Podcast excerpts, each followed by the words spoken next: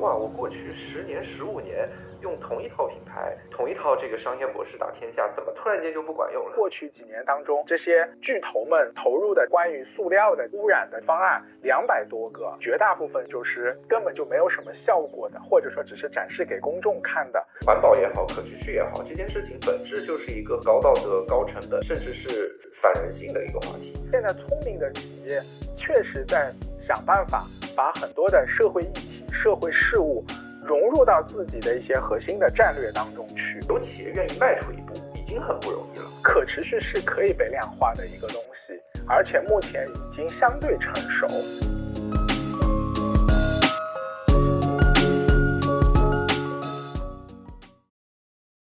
Hello Hello，大家好，我是 CBN Data 消费站的舒白，也是本期大牌小局的主播。很高兴这次邀请到了第一财经可持续商业研究中心的旭峰老师和 MSC 咨询的 Jacob 来一起聊聊消费品牌讲可持续背后的那些事儿。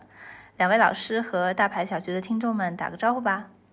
呃，大家好，我是周旭峰。Hello，大家好，我是谭雅信，也可以叫我 Jacob。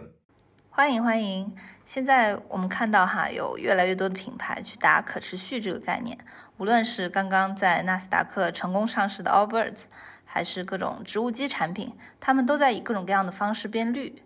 这背后肯定存在着很多问题。那今天请到大牌小局的这两位呢，都是在可持续商业领域中非常资深的专家。徐峰老师是一直在做面向企业的可持续议题培训和指导，Jacob 会更深入到商业实践中，通过服务一个个企业客户，去积累了很多这方面的方法论和经验。我们要不先说说生活中的一些感受吧。两位平时自己的消费是怎样的？有注意过哪些消费品牌在讲可持续吗？我觉得特别多啊，就是实际上我们会发觉，我们生活当中就是呃大量的，尤其是一些啊快消品呀，针对年轻人的这样的一些商业的服务也好，或者产品也好，我觉得他们往往都会用可持续作为一个。啊，品牌的这样的一种形象去展示的，而且我觉得每年都会翻新。我因为有一部分其实做一些非常相关于可持续的一些研究啊，或者咨询的工作啊，所以我自己生活中的态度实际上就偏向于会极简主义一些。那 Jacob 这边呢？首先，我觉得我作为一个消费者，我可能在接触品牌的时候，你可能很难找到说所有品牌上都有一个统一的标签叫可持续，对吧？也没这样的事儿，它可能会被细化成什么有机啊、纯天然啊、零残忍啊、可回收、可降解等等，就是一系列不同的这个不同的概念。另外一方面，可能刚好我自己身边聚集了一帮年轻人，大家更多的提倡的是说，那还就是与其去买这些，甚至还不如少买一点。所以我自己其实是一个消费欲望非常低的，甚至。是，就是至少如果从衣服的角度而言，就几乎就是没有什么消费的一个人。这个其实可能和你们两位从事这个行业有关。那如果只是普通的消费者，他可能不从事这个领域的工作，但是还是会被这种概念所吸引。这样类型的消费者通常都会有哪些人呢？呃，我觉得首先不同的议题是不一样的，但是如果总结来说啊，就是最核心的一方面肯定是 Z 时代，就是越年轻的人对可持续的议题是更为关注的，这是一。那二呢，就是，呃，我觉得我我不知道这么总结在概念上是不是合理，但是如果我们不带主观色彩的去评价这些概念的话，其实就是高知人群，呃，比如这个留学生啊，然后或者是像这个外企啊、国企，然后是一些大企业的。这个工这个高管和管培生，大家其实非常非常关注跟可持续有关的消费。所以为什么是这群人呢？嗯，最简单、最简单直白的，其实就是根据马斯洛的需求嘛，就是你吃饱了，你才能够去去思考思维层面或者精神层面的事情。所以从这个意义上来说，为什么说高高知或者是高收入的群体，我觉得大家愿意在呃满足温饱的情况下，愿意更多的去思考。包括这个自由啊、平等啊等等一系列，我觉得可持续不光就像刚刚说的，不光光只是环境保护，而是一系列的社会议题和自身的关系。那当这些人开始思考这些事情的时候，自然而然会体现在他们的消费行为上。所以，我们看到很多主打可持续的消费品牌，是不是说他们的目标人群就是嗯这种某种意义上的我们打个引号哈高知人群呢？这个实话说，我觉得 case by case 不好说，也不是吗？对对对对，就像我刚刚的举例啊，就比方说，今天如果是来自一个这个重点贫困县的农产品，对吧？那你要说这个农产品的目标客户一定是高知高收入群体吗？这不一定的，很有可能就是社区中的阿姨，对吧？明白。那我们说回到企业宣传可持续这个事儿哈，因为有的品牌呢会去推出一些打着可持续名号的产品，似乎你买了我的产品，你就为地球的可持续事业出了一份力。然后就会有很多的环保组织和媒体跳出来说：“啊，你这样说不对，用玉米淀粉做的吸管并没有比真的塑料吸管更环保，你在误导消费者，你是在漂绿。”那其实还是想问问旭峰老师，典型的漂绿行为有哪些呢？或者再进一步看，这些企业不能真绿吗？为什么要漂绿呢？呃，实际上有很多的企业并不主观上有那种恶意的漂绿。就是他希望啊能够贴近年轻人啊，刚刚雅欣也说过了，年轻人特别喜欢这一些概念。那么他希望说，我找到一些比较好的、时尚的、环保的这样的一些理念，然后呢，我去迎合我的消费者啊，能不能就是说起到更好的一些效果？但是呢，呃，他现在面临的一个问题是什么呢？他现在面临的一个问题就是我们现在整个社会环境。啊，面临了一个巨大的危机。那这个危机最简单的就是我们知道的，就是我们的碳排放过多，那么最后导致了就是说这样的一些啊气候危机。那么在这个里头，正如大家慢慢的接受什么是碳中和，什么是碳达峰，伴随着公众对这件事情的认知，实际上就是说啊原来的很多行为它就难以为继了。大家意识到说哪些做法是真正意义上是绿色可持续的，哪些行为实际上它只是啊装装样子，或者说它局部有一些改善。所以说，漂绿可能只会是一个阶段性的现象。刨去宣传营销层面，哈，我们也看到现在无论是线下的行业峰会，还是一些行业趋势报告，可持续都是一个一定会被包含在内的主题或者说关键词。那从企业视角出发的话，它是怎么成为了一个必选项的呢？在我们原来的这个发展当中呀，我我们无论是消费还是生产，我们把就是原则上，我们把自然，包括我们的水呀、空气呀，我们一直以为它是一个免费享用的公共物品，所以实际上在。啊，除了这些年以外，我们比如说喝的这个纯净水啊，已经制造出我们的首富来了，对吧？但是通常来说，大部分的自然资源，我们认为它没有啊算在我们的这个经济的核算的体系里头啊，所以环保为什么就是一直会很难呢？就是因为环境啊作为一个重要的资源，其实是从来。没有被市场考虑进去的，那么这样的话，它的成本因为是大家公摊的，所以没有人在乎说我我要去关注这件事情。但是呢，现在因为我们这么大的一个环境的灾难，我们这么大的一个气候危机啊，现在就是说，你看政府就会开始推动碳市场的交易，对吧？我们开始有碳税，我们有政策的调整，所以大家就会发觉，就是说未来我们面临的一个格局就是说。原来的这些免费的东西变得非常昂贵啊，它要按照市场的规则算到你的整个就是商业的这个交易当中去了啊，那么这就会完全面临一个新的这样的格局。这个其实很多企业家应该会比较感同身受哈，一个新的政策下来所带来的影响，很多时候你如果没有未雨绸缪的准备，其实是很被动的。这个时候就会很好奇哈，都有什么样的公司去主动咨询这个事儿呢？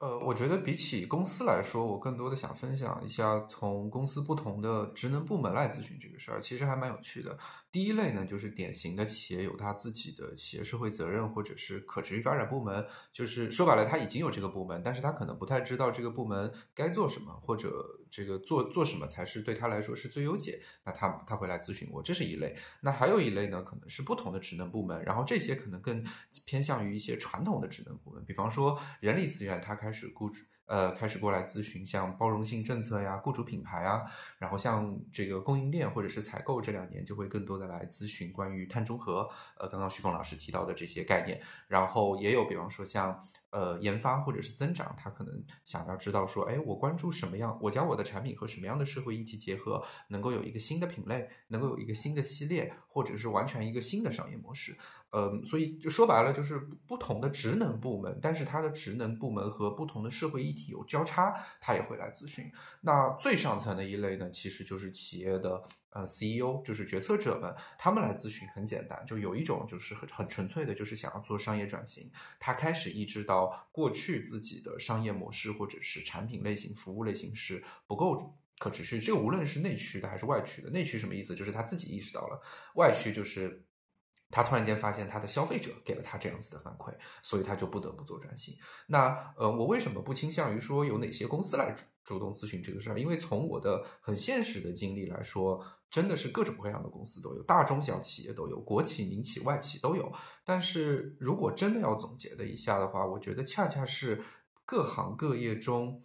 或者是不同规模、不同类型的企业中，那些更有市场的嗅觉或者嗅觉更为敏感的公司，他会来咨询这件事儿。有没有相关的案例可以分享一下呢？呃，这个其实这一类的案例其实特别多。呃，我觉得举一个很典型的例子，也是我最近前两天刚刚碰到的，有一家做书包的企业，然后他之前是一个外资品牌的书包，对他来说，过去其实就是靠着这个外资品牌打天下，对吧？别人一听说啊，你是这个品牌，我就会买你。但是他后来发现这个消费者越来越不买账了，然后他。呃，我我其实，在服务他之前，我跟他一起拉了一遍他消费者给他给他的反馈，然后和消费者给他提的问题，他发现现在他的消费者，无论是这个孩子还是孩子的父母，大家关注的都是，比方说孩子的呃脊椎病的问题，然后他的健康的问题，呃视力的问题等等，就是大家开始关注一些非常具体的议题，然后并且会询问他们品牌说，哎，你们品牌有没有做过跟任何这些议题相关的事儿？呃，然后搞的这个这个公司的老总其实是代理商，也是老总，他就非常的困惑，他就觉得说，哇，我过去十年、十五年用同一套品牌、同一套这个商业模式打天下，怎么突然间就不管用了？怎么突然间大家都开始关注这些事儿了？所以这一类的这一类的情况很多，比方说有快消品，呃，过来问我们说，哎，我们怎么把我们的产品做得更加的无障碍化？就是比方说能够让视障群体也可以使用。然后也有快时尚品牌来问说，哎，那我们是不是可以从零到一去做一个海洋塑料再生的一个衣服也好，鞋子也好？所以就是这这可能光光光光以这个时尚啊这个行业为例，呃，所以我觉得单个行业都有非常多很有趣的，但是与此同时又非常统一性的，就是你能够感受到，哇，消费者真的关注这件事情，正在倒逼企业们再去思考，我下一个产品要做什么。那说到产品研发的话，其实想到一个案例，就是阿迪达斯之前和 Allbirds 有合作一款鞋，说是这款鞋有百分之多少是由再生的海洋塑料去制成的，同时它的碳排放可能是普通鞋子的，呃，大概只有五分之一这样。那类似于这样的一款产品，如果按照刚刚旭峰老师有提到说，就是说一些品牌它可能会局部放大一些事实去做宣传，这会给消费者一些误导吗？呃，我觉得这个真的是取决于企业在单个产品或者是单个系列上，他自己是怎么表达的。比方说，他只是他只是单纯的说了自己说 OK，说我这个鞋子是用海洋塑料再生来做的，对吧？他也没有说自己是全部的可持续，对吧？那我们就不能以全部的可持续的这个要求去要求他，这样也是不合理的。所以，我认为对于品牌而言，就是所面临的所面临的挑战就是。单纯的，我以鞋鞋或者是服装来举例，它的供应链本来就是非常非常长的。如果你既要求它完成整个原材料的什么可追溯啊等等，然后你还要它计算碳排放啊，就是可想而知，就是企业为了做到这些，它还得再去耗费额外的人力去找第三方，这些成本也非常高。那么从商业的角度而言，我觉得在商业上这些成本最终也会体现在产品上。对吧？那那消费者会愿意接受这样子的溢价吗？其实它本身并没有脱离开原本的呃商业逻辑。我过去没有可持续的时候，我可能我的产品我本来就得找我的研发或者是营销方向一二三。只不过我最近发现，OK，呃，可持续或者我也不讲可持续，海洋塑料好了，海洋塑料是一个不错的想法。这个想法是高于我其他传统的一二三的，我就拿来用了。关于这个的话，我想做一些补充。企业为什么会倾向于就是用海洋塑料作为原材料去做？因为首先就是这个问题已经足够严重，而且呢，它在媒体上的啊曝光率是非常高的。那从源头上来说，按照我刚刚所讲的，其实这就是一个很好的解决方案，对吧？这个我们其实都应该认可这样的一个做法。如果说按照这个点就是要追问下去的话，那到底你们每年通过就是比如说啊，它只是。一个象征性的说，我只是提取一部分的垃圾，然后来做鞋子呢？还是说我真的可以就是持续的做这件事情？我每年真的可以解决掉很多海洋的这些垃圾啊？如果是做到这一点的话，那我觉得它就是一个非常了不起的创造，因为它真的在解决问题。否则的话，它可能就是一个概念。我比较担心的，其实前不久啊，应该是出过一个就是调研报告，是啊，它直接。揭露了就是全球非常多的企业应对塑料污染的危机，它的解决方案实际上是啊不尽如人意的。那么他原话甚至讲是说这些解决方案的作用是微乎其微的。他又好像是说统计了过去几年当中啊这些巨头们投入的就是很多的关于塑料的这个就是。污染的这个方案两百多个，他认为绝大部分实际上都是属于就是啊根本就没有什么效果的，或者说只是展示给公众看的。那么真正意义上有效果的一些，因为它的成本太高，所以往往就是并没有被坚持。所以最后综合起来啊，认为就是说在这一轮的啊就是塑料的污染危机的解决当中，实际上目前的情况其实是。没有办法去乐观啊，大概是这样的一个情况。这个是不是说明，其实现阶段还是没有一个非常好的解决方案？从商业模式的角度去看哈，因为其实我自己也会关注一些类似的品牌，像瑞士，它会有一个背包的品牌，它是专门去回收那些嗯大卡车外面包着的那个皮啊去做包包。那从循环利用的角度来说，一定是个好的 idea。但如果放到整个生产消费体系中看的话，可能这种小的循环所产生的影响，其实微乎其微哈。这个我属于感觉对可持续有了过高的期待，就是我们不能期待你一个模式觉得好，它能够解决问题，然后它就要被推广到世界各地，被推广到每个人。我觉得这是不现实的。特别是，嗯，如果咱们今天的主语依旧是企业，对吧？其实企如果一个企业的解决方案做得好，那它它的结果无非就是销量上去了，消费者上去了。对吧？那么这个企业越做越大，我觉得这个是我们能能够想象的，在就是从商业的角度而言，能够最能够规模化跟扩大化的事情。那企业假设说哈，是真的想要去做相关的事情，然后又希望能够得到与其付出相匹配的曝光，应该怎么去做呢？呃，从这个点上来说，我可能得先免责一下，因为我自己并不是品牌跟营销的专家。我是这么思考这件事儿：首先从比较宏观的维度而言，我认为，嗯，环保也好，可持续也好，这件事情本质就是一个很高道德、高成本，甚至是反人性的一个话题，对吧？就是我们，我有的时候跟企业去聊的时候，我说你今天做这么一个事儿，你既能够赚钱，还能够解决社会问题，大家的反应就是，就是 it's too good to be true。就太好了，怎么会有这么好的事儿，对吧？所以我更在意的是说，从如果单纯从品牌跟宣传的角度而言，其实就是说什么是什么，就是不要不要去做过多的概念。比方说，你拿海洋塑料垃圾就是海洋塑料垃圾，你不要说我整个品牌都是可持续的，那样肯定会有风险，对吧？那么这是从品牌方，那我觉得从消费者的角度而言也是一样的，就是我我是非常希望更多的消费者去鼓励的，就是有企业愿意迈出一步，已经很不容易了。但是，如果我们还要站在道德的制高点去去审视每一个企业，那我觉得会有只会有越来越少的企业参与到整个可持续的行业之中。我可以举一个例子，呃，有一个街头的时尚品牌叫做 Noah，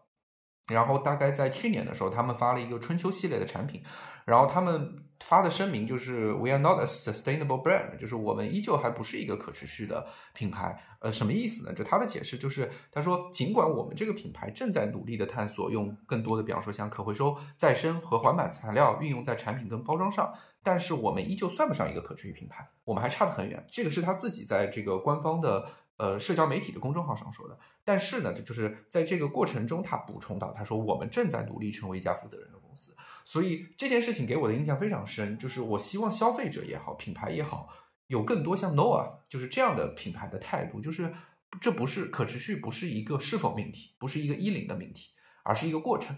然后只要这个过程是往着正确的方向，我们就应该鼓励。当然，这个过程中也可能会出现一些问题，会有一些错。那我也希望有更多的人可以容错，仅此而已。我也比较就是支持雅信的这样的一个观点，尽管我刚刚就是提供了就是来自于就是啊公益部门可能对于就企业的就是这样的一个啊观察。或者说对这样的一个现象啊，公益有公益的一些做法，公益更多的他会虎视眈眈的盯着企业，在法律框架之内，呃，有很多的环保组织啊是有这样一些上诉的一些权利，所以呢，我觉得中国的环保组织实际上就是说啊，未来会在这里面担任非常多的职能。那么要提醒到我们企业伙伴的，实际上就是说，一个现在的企业啊，他应该要意识到啊，我的公司和这个社会。啊，不是一个对立的一个就是站位，企业实际上它可能为社会的进步也可以做出非常多的一些贡献，而不只是在商业上的成功。一个企业要繁荣兴旺，它首先就是非常依赖这个社会，它有一个健康的发展啊，它处于一个良性的状态的时候，企业会迎来比较好的发展。所以呢，啊，现在聪明的企业确实在想办法把很多的社会议题、社会事务。融入到自己的一些核心的战略当中去，那么反而呢，它会获得比较长期的一些竞争力，嗯，而不是说像以前我只是去用这个来获取一点品牌上的美誉度呀，或者就是我通过一些公益慈善啊获得外界的一些好感啊啊，很可能就是说我们刚刚讲叫漂绿，那么你可能就是要深绿，就是从里到外都得绿起来。两位老师说的特别好，就刚刚其实两位也都有提到说，就是企业还是要去做一些功课。那假设说我现在真的想要去做功课了，我应该怎么做呢？像我的话，我就会了解说，啊，这一家公司如果我要购买它的东西的话，它同时又标榜它是可持续的，那么我会考考虑它的碳排放是不是符合标准的啊？因为现在很多企业是会被强制要求披露它的那个碳排放的三个范围，也就是它直接做了哪些二氧化碳的排放。那么，呃，它比如说在它使用电力啊这样的一些间接的，它有没有一些排放？以及就是其他的，那么整体的出来，就是这个未来的话，肯定是啊所有的商业都要遵守的一个标准。那么你说了很多的可持续的理念，也有非常好的一些啊就是概念给到大家，但是你的连碳排放都没有过。那这就是非常难以服众吧，这是一个最基本的要求。那么其次的话呢，比如说啊，我们最近这两年比较火的一个概念叫做 ESG，我们就是 Environmental Social Governance，就是通过对一个企业环境、社会以及治理的三个维度，那么会就是通行的做法，就是给它做一个 ESG 的指数评价。最高的是三 A 级，最差的应该是三 C，这是其中一种。那么，当你说你是一个可持续发展公司的时候，那么你的 ESG 表现也是我非常重要的要参考的一个因素。如果就是说这个最基本面上的不能符合这样子的一些市场通行的一些标准的话，那么我就很难相信说你真的意义上是可持续的。另外呢，就比如说大家现在谈可持续发展呢，也不如也并不是说完全没有框架。我们比较了解的实际上就是联合国提出来就是十七个可持续发展目标。但是大众不太了解的其实是说，包括我们企业的小伙伴，大家都知道有十七个目标。当然，很多你问他说十七个具体是什么目标，很多人就已经难以回答了。再进一步的话，很多人不知道它还可以拆成一百六十九个具体的目标，还可以往把它拆成两百三十二个就是更具体的指标。这一套东西呢，实际上这两年就是联合国底下有一个叫做那个贸发会。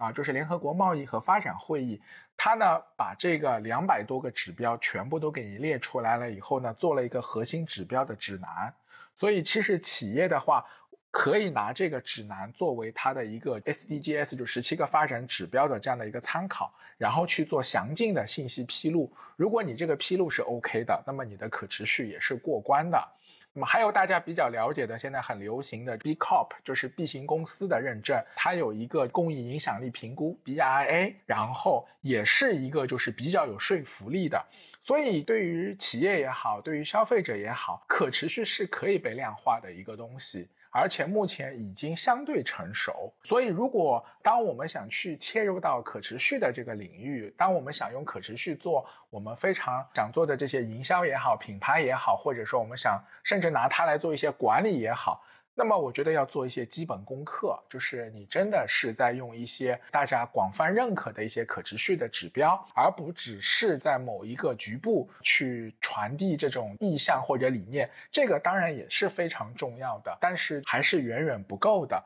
最后，我们想问问 Jacob，对于消费品牌做可持续这件事情，有什么具体的建议吗？呃，我觉得还是我一贯的观点，就是这个事情可能得稍微拆解一下，因为不同行业，然后不同类型的企业碰到的，嗯，情况其实是不太一样的。就拿我自己接触过的企业而言，其实大家首先要去弄明白的，就是在你所在的这个行业领域，或者是我们把它叫做赛道之中，什么样的社会议题。和你的生产的产品和你这家公司是最为相关的。我们今天可能举了很多快时尚的例子，但可能换一个领域，比方说像食品，对吧？那你说我今天用海洋塑料做成食品包装，